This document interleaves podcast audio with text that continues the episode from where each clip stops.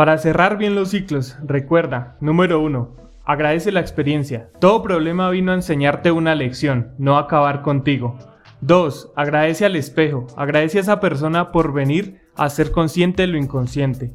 3. No ames por necesidad o te volverás adicto a la compañía e incapaz de ser feliz solo. 4. No pierdas tus días pensando en lo que no fue, en tus errores o en lo mal que te trata la vida. El pesimismo atrae lo negativo. 5. No vivas siendo víctima. Las víctimas no tienen poder, no asumen su vida. 6. No desperdicies la vida intentando desesperadamente ser aceptado.